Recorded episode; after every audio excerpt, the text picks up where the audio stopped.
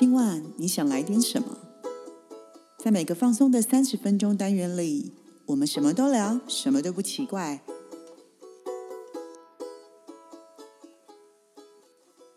以上活动由伊登时尚生活美学提供，更多活动讯息请参考官网或粉专。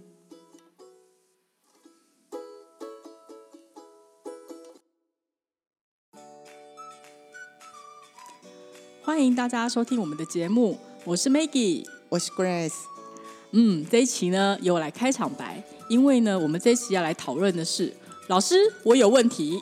这位同学有什么问题呢？好哦，呃，其实是这样子的哦，因为其实我们做了一段时间的 podcast，然后其实我们收集了一些听众朋友的一些问题，那他们可能想要了解的，那有些比较害羞的朋友，可能就是写信告诉我们，所以我们统一呢，这一次我们会在节目中回答一些大家的问题，嗯，那也请一下 Grace 老师看看他有给我们什么样的建议跟一些想法，好那我们一起来分享讨论一下。好哟，那既然这样的话，就由我来提问问题，帮听众朋友来问问题，然后再请 Grace 来帮我们回答，好吗？所以现在是由班长做代表。是，我是班班长要做代表所以我们才老师我有问题。但是呃，各位听众朋友也不要担心哦，因为我们这些问题可能有一些呃还在陆续收集中，或是如果在今天节目里面没有回答到大家的话，那陆续后续的话，我们也会呃。再一一的回答大家，那所以请大家先稍安勿躁。那我们先来听听看大家都有哪些问题，好不好？嗯，好哟。好哦，来，我来问一下哈，我们有一个听众很可爱，他说啊，他是说，如果在团体中，呃，我是要坚持做对的事情，说对的话，还是说我要附和大多数的人呢？嗯这个问题呢有两个方向。嗯，既然你有已经有说了，呃，在团体中，对，所以其实呢，在团体当中呢，如果说对的事情，那他就应该是团体所有的人认同的方向，嗯这个就叫做对的事情。所以我们会说了，在团队里面，为什么我们会说每个人都会有不同的意见，这是一定的。那最后大家如果无法达成协议的时候，我们会说少数服从多数。哦，所以基本上在团体会议里面，我常常有讲一件事情是，大家要有一个叫做会议成熟度。嗯。这一次的会议的决定，最后可能不见得是你，因为可能有 A 跟 B 在做投票的方案，嗯，可是你可能选的是 A，可是最后可能大家比较多的人同意的是在 B，对，所以你当然就要同意 B，但是不是附和 B，因为你要理解这是一场会议。嗯所以，如果你今天跟我讲说，如果今天是在个人，嗯那你可能就可以坚持属于做你自己觉得对的事情。但如果我们今天牵扯到进入团队，它就不是以你为中心，而是要以团队共同的意见为核心。嗯哼哼，可是因为大部分的人很容易在开会的时候有自己的情绪，对，所以你可能会觉得说，哎，我这样子说，那你们又不赞成我说的，那做出来不是这样，那就有时候有可能是你的提案不是绝大部分的人喜欢的的方向。嗯，但不是你的错，只是我们这一次在团队里面决议是这个方向比较适合普罗大众，所以我们会这样决议。所以其实会议是要有成熟度，而不是带有情绪度，这是不一样的。嗯了解。那这样子，呃，Grace 啊，我有一个衍生的问题哦，也是是我们听众想要了解的，就是啊，你刚刚讲到会议嘛，嗯，那今天如果说，呃，在会议上面啊，就是一些呃，大家就是长辈啊，或是一些长官，他们可能会鼓励大家发言，是。可是最后的结果呢，会不接受下面基层下面的一些想法跟那个声音的话，嗯那请问一下，就是这种开会而会而不议，就是的情况之下，我们还需要讲真话吗？还是说我们就当个乖宝宝陪笑，随波逐流就好了？嗯我觉得这也是两个方向。嗯，因为呃，那你就要回到一个我们刚刚说的团队里面。嗯，所以你的你要先想想看你的想法是什么。所以你会认为我今天开口，我提的案子你就要接受，所以我才愿意开口讲话。嗯，那我今天如果说会议上有告诉你说大家鼓励发言，对，发言跟最后结果采不采用其实也是两回事，哦，不是吗？它也是两回事。可是其实愿意让你发言的主管，嗯，总比那种霸权的主管，哦。他连发言都不让你发言，就叫你就照着走。一言堂，对，那其实我有时候也会鼓励你们，原因是因为，呃，只要在他不阻止的状况之下，如果你是愿意每一次都发言的人，我相信总有一天他会采纳你的意见。而且我会鼓励你们发言，原因是因为会议不会只有你一个人，嗯，所有的人都会看见跟听见，嗯，那也很好啊。这样子对付主管最好的方式是你每次都发言，可是最后主管他可能采用的不是你的方向，可是最后结果你是对的，大家都看见了，嗯哼。那我相信在下一次会议的时候，你再发言，你的力道就会强很多。所以这个意思是说，你还是因为还是鼓励我们说真话吗？因为你不是说了吗？要坚持做对的事情啊，这叫对的事情。对。可是我今天坚持提出对的方案出来，可是长官他要不要采用是有他的考量。对。可是如果他今天不采用你的方法，结果最后你的方法是对的，嗯哼哼哼。可是，在下次大家在检讨的时候，会知道你是对的啊。嗯。所以你是不是你的人气度就会提升？那老板下次在听你的意见的时候，他就会愿意多花一些心思去听。因为毕竟上次你已经证明你是对的，只是他的方向、他的决定是错的，可是你的提案是对的。这种事情其实，在公司是非常常发生的。对啊，所以你不用生气。你今天不是想做对的事情吗？对。所以你就要把对的事情案子提出来。嗯哼，嗯。我们其实不就是需要被证明吗？如果其实这样你才容易红呢，所以你不要急着生气。好哦，所以其实呃，在团体当中，就是除了会议成熟度之外，然后其实某些时候还是需要说一点自己的真心话。我我其实觉得不是讲真心话，是做对的事情。因为你说我讲真心话，好像就会落到是属于我个人的感觉。那我们刚刚一直在说的团队，团队里面本来就不会有个人的想法。而且我今天我也不会特别讨厌谁或针对谁，我只是针对案子的方法，我提出意见。事实上，他没有私人情绪。哎，那如果如果我今天我刚刚为什么会讲真心话的意思是，如果他心里面就觉得这样子是对的，因为他想讲出来的事情，他一定是觉得是对的，他才会讲出来啊。所以，我你是针对案子觉得这么走是对的，或是这个建议是好的，所以我提出这个案子的检讨来告诉主管。嗯，那我会希望你们其实，在会议桌上提，而不是在出了会议之后在餐桌上提。这两个方法是完全，这两个做法是完全不同的。嗯，对。因为我刚刚说了，即使你的主管是错的。可是你在会议上上提出了一个正确的方向，事后被证明了之后，大家都会知道是主管的问题。嗯，了解。所以你是不是渐渐的一次、两次、三次，所有的人都会往你这边站的，你的力量就会很大的。嗯，干嘛不说？可是很多人是因为这样子不说，然后反倒是出了会议桌，在餐桌上说，那叫八卦。了解。嗯，好哦。好，谢谢 Grace 给我们的一些建议哦。那刚刚因为讲到了会议，讲到团体，我们好有一个另外一个听众哦，这个也其实是也是上跟上班有关的哦。他的问题是说，呃，为什么我想跟同事多聊，但同事好像都不太愿意跟我说话？呃，那你就要先思考一件事情：你跟同事聊的话题都是你自己的吗？还是是他有兴趣的？这个跟谈恋爱一样啊，嗯，这个跟你交朋友是一样的。如果你今天跟你朋友出去，你老是在聊你自己有兴趣的话题，你老是在聊你自己的事情，因为你没有去 take care 到对方他想要的话题是什么，嗯，他自然就不想跟你聊。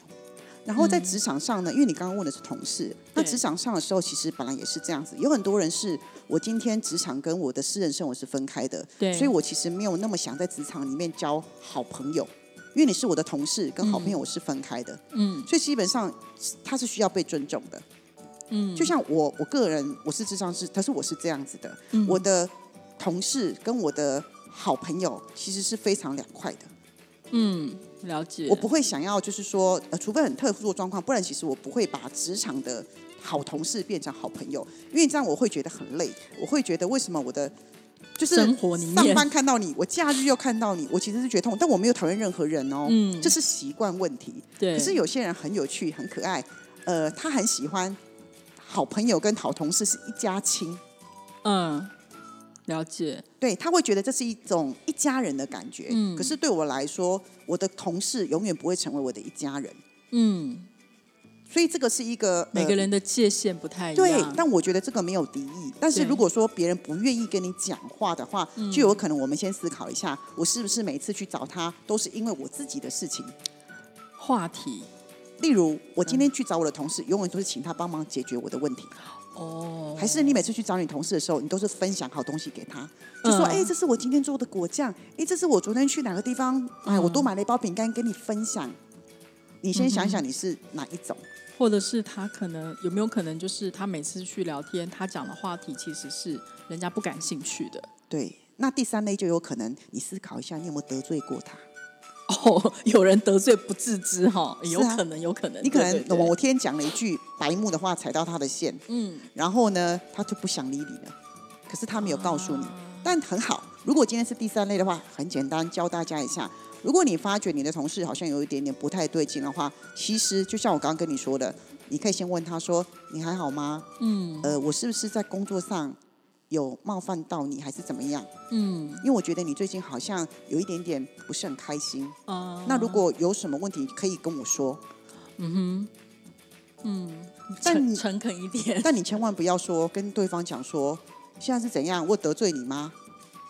一句话有很多种说法，就是真的。我有一些人来智商，他就会这样子，他就他真的觉得很不开心、很不爽，他就跟他同事讲说：“我又没有得罪你，干嘛这脸色给我看？”我是欠你的吗？是，结果那个导火线越来越严重。对，所以我才会跟你讲说，我一直在讲沟通、沟通、沟通。嗯，但是他都是很有可能的，因为同学问我的问题，其实都是一个比较简单的问句。嗯，因为我没有涉入那个故事里面，所以我不知道前跟后。所以如果我今天太用一个主观的意识回答大家，其实我觉得也不公平。嗯，所以我只能用一个比较俯瞰的角度来回答大家，它有一些的可能性是什么，然后提供大家做参考。那这些也都有可能会发生。嗯，因为有很多人没有想到第三类是真的是你得罪他。嗯哼，嗯，了解。你白目了一下，可是你没有觉得有些时候在职场上很容易造成他的问题是什么？你开了一个玩笑，对，对方觉得不好笑。嗯可是问题是你觉得这只是一个玩笑，又没有什么。可是对踩到了他的线，是嗯，OK。每个人一个底线，每个人底线的定义可能也不太一样，他可能也不了解。是，所以我常说了嘛，尤其是在职场上，玩笑不要乱开。对，嗯，了解。对，好哦，好，谢谢 Grace 哦。这样会太严肃吗？哎，也还好。其实我觉得这样蛮中肯的，因为我们可能会自己有一个盲点在，所以我们自己看不到。由别人来告诉我们，我们可能会比较，因为自己看不到自己的盲点嘛。嗯，对。那我相信会提出这些问题的听众，他可能自己没有看到自己的一些盲点，我觉得也蛮好的。嗯，对。那好，有另外一个问题哦，其实也不见得这个问题不见得只是在同事，有可能是在家人，有可能是在朋友。嗯，他的问题是为什么别人要把他们的想法套在我身上？嗯，对。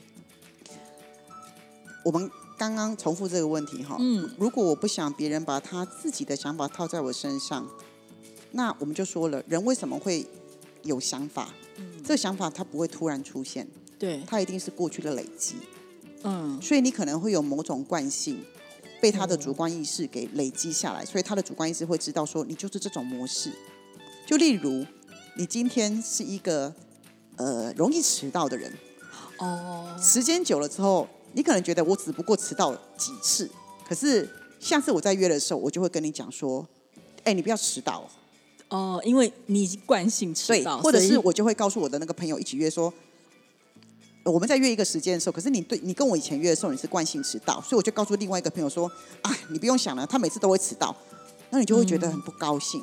对，因为我有我既定的模式，所以我还是会希望大家先回到自己身上来做一个思考。我没有。我们不用讲那么严重，说我们要检讨。我说我们稍微思考一下，跟稍微反省一下，是哎，为什么他总是这样想我？嗯，例如我刚刚说的例子嘛，我被我的朋友说，你不要，他就是都会迟到。那我先想，keyword 迟到。那我先想一下，我过去跟这个人约的时候，十次可能有。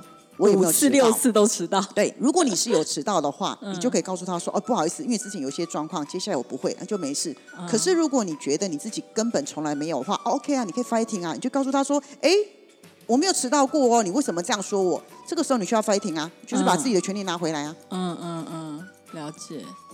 嗯哼，可是为什么别人把他的想法套在我身上，会不会也不见得全部都是不好的？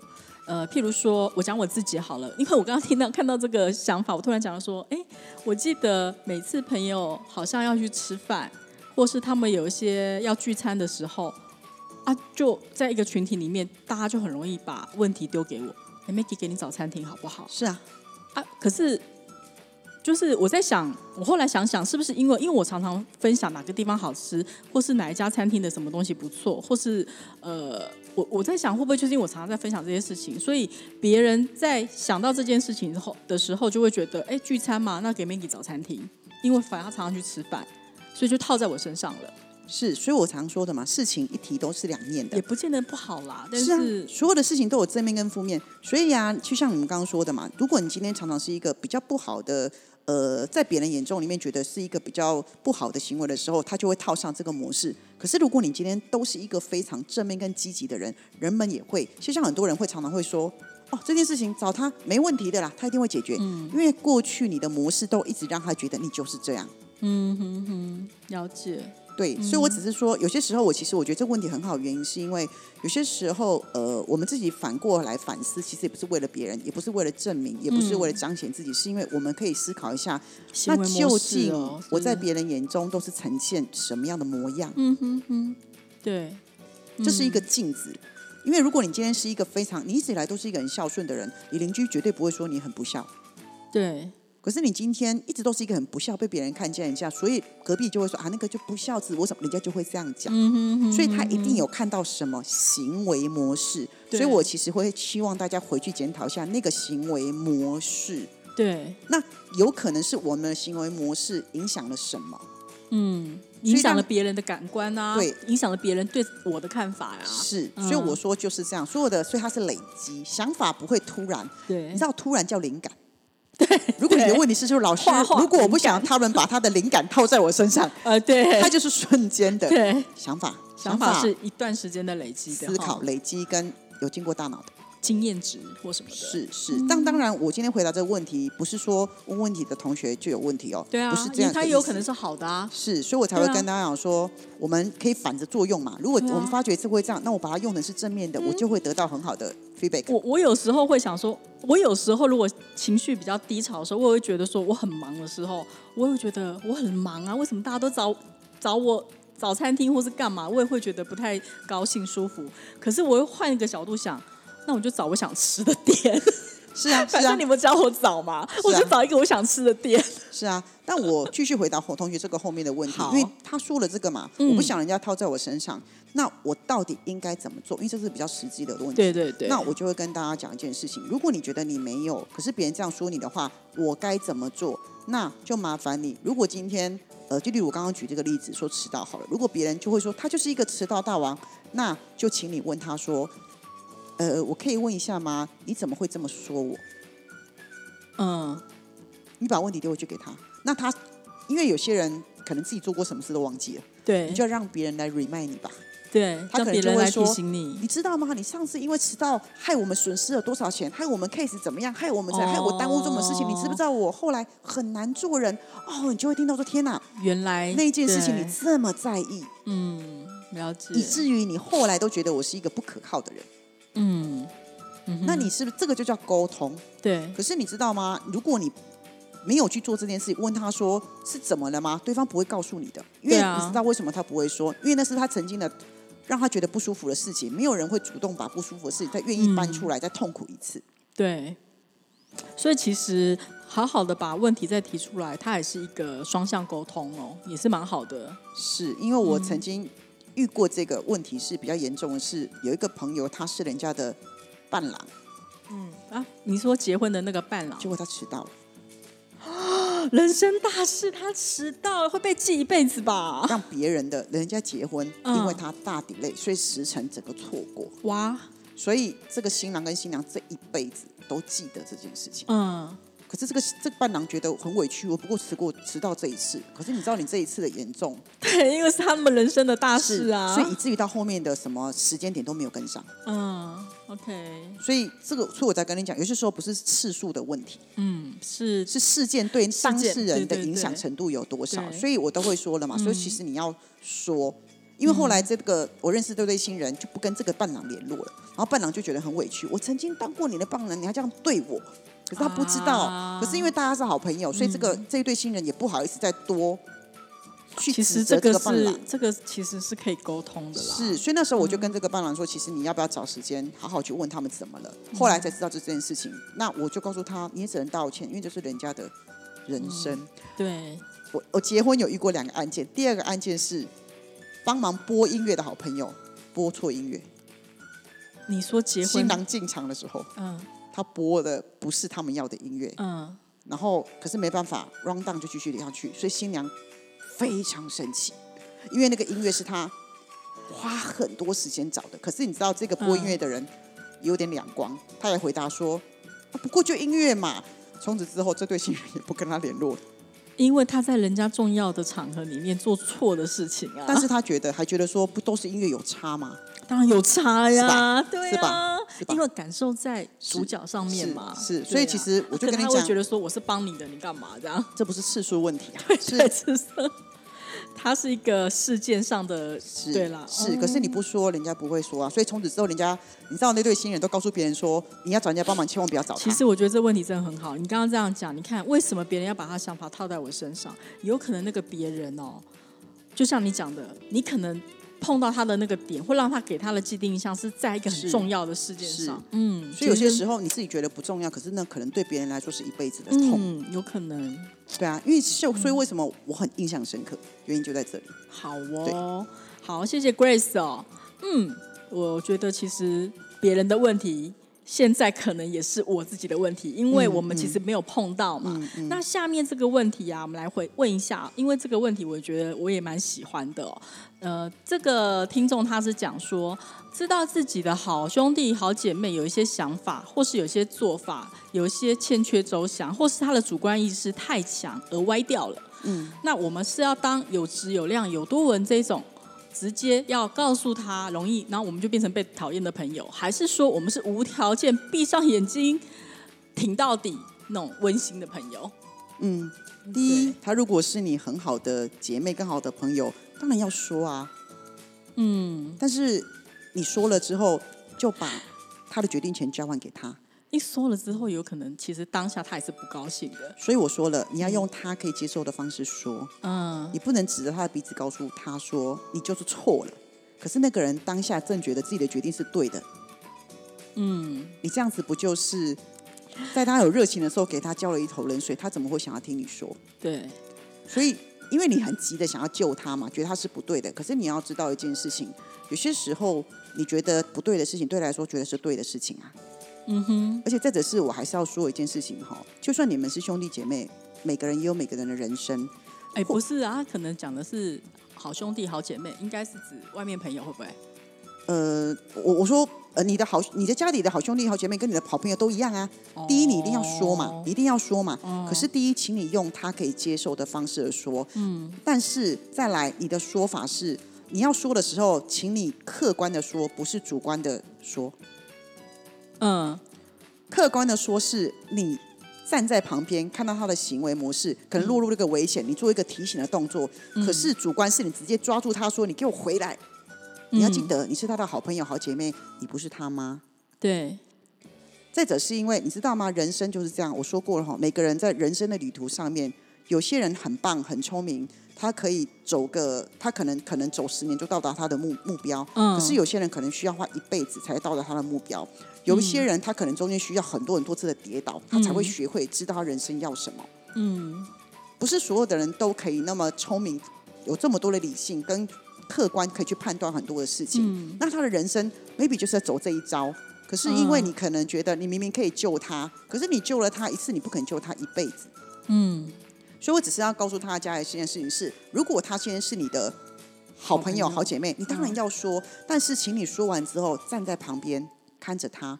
那你也告诉他了之后，可是他可能觉得说你现在讲的想法不是我要接受的。对，但那你就让他去走他的路，嗯，因为每个人都有每个人人生选择权，你只能提醒他，但是你不能够操控他。可是我们大部分都太爱对方了，你知道吗？为什么我会觉得这个问题我也很好？是因为啊，我觉得啊，我就是属于那一种，嗯，我就是属于那一种，如果我有觉得朋友的回复、回答或是什么状况是不 OK 的，但是我就是那种无条件会挺的人。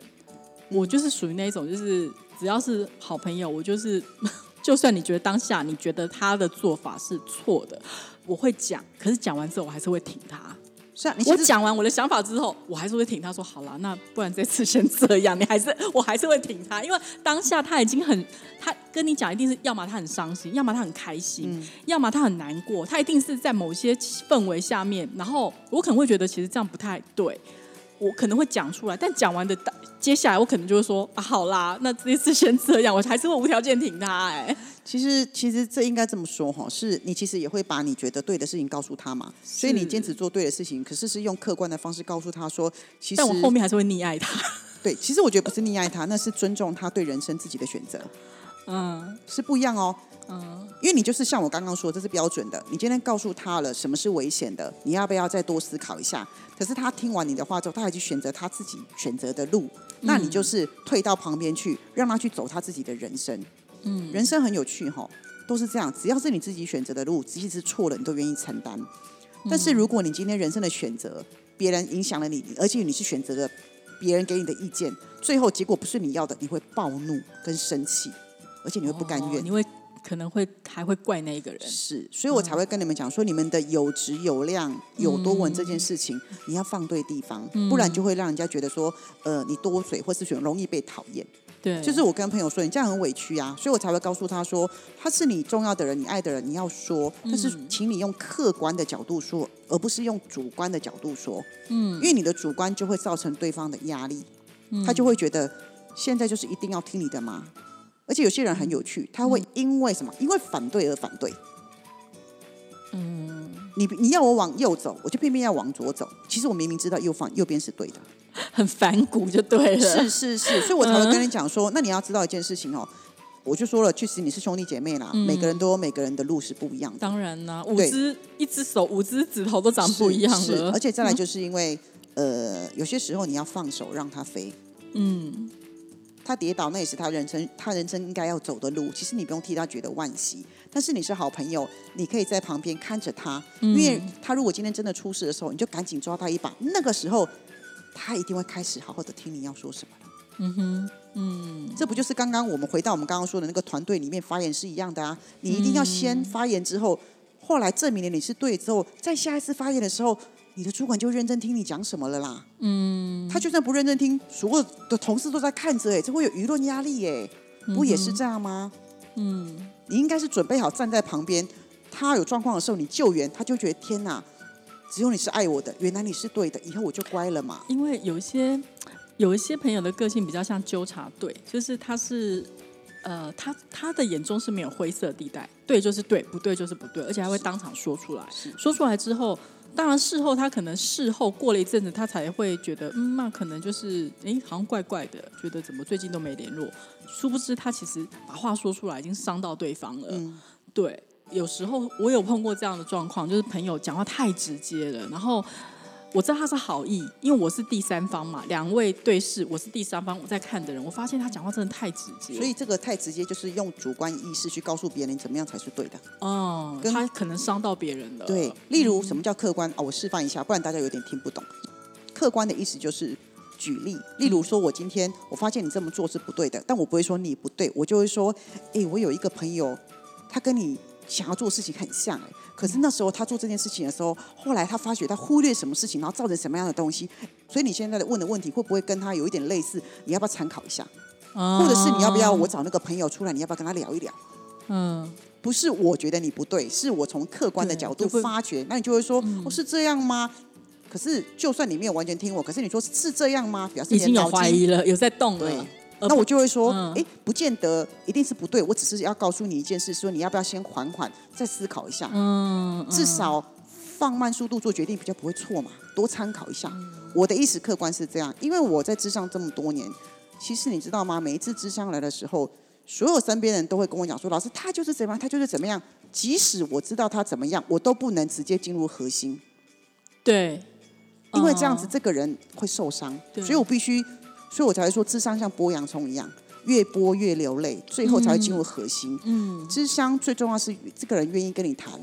嗯，对他才愿意把心里面的东西是。如果这个人一坐下来，你就会，我如果告诉他说，你就是有问题了，早就应该来调整。人家会怕，就包的更紧。是，所以我才会跟你讲说，只是因为你们在身边的人，你们都太急了，很直接，所以，所以我才说，大家其实可以常常思考这件事情。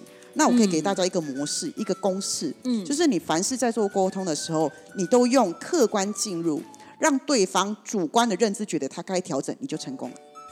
哦，客观进入，然后让对方以主观来做调整。客观，你身边的人事、时地物，你都可以拿起来运用。OK，嗯，学到了，学到。我觉得其实还蛮重要，因为我其实 听众的问题，这个也是我，哎，我其实他不讲，我没有发现，但是他提出来，我发现，嗯，我好像就是属于那样子的人。是，就是就太直接，就是主观啦，因为你太急了。呃，我不是主观，我是闭着眼睛听。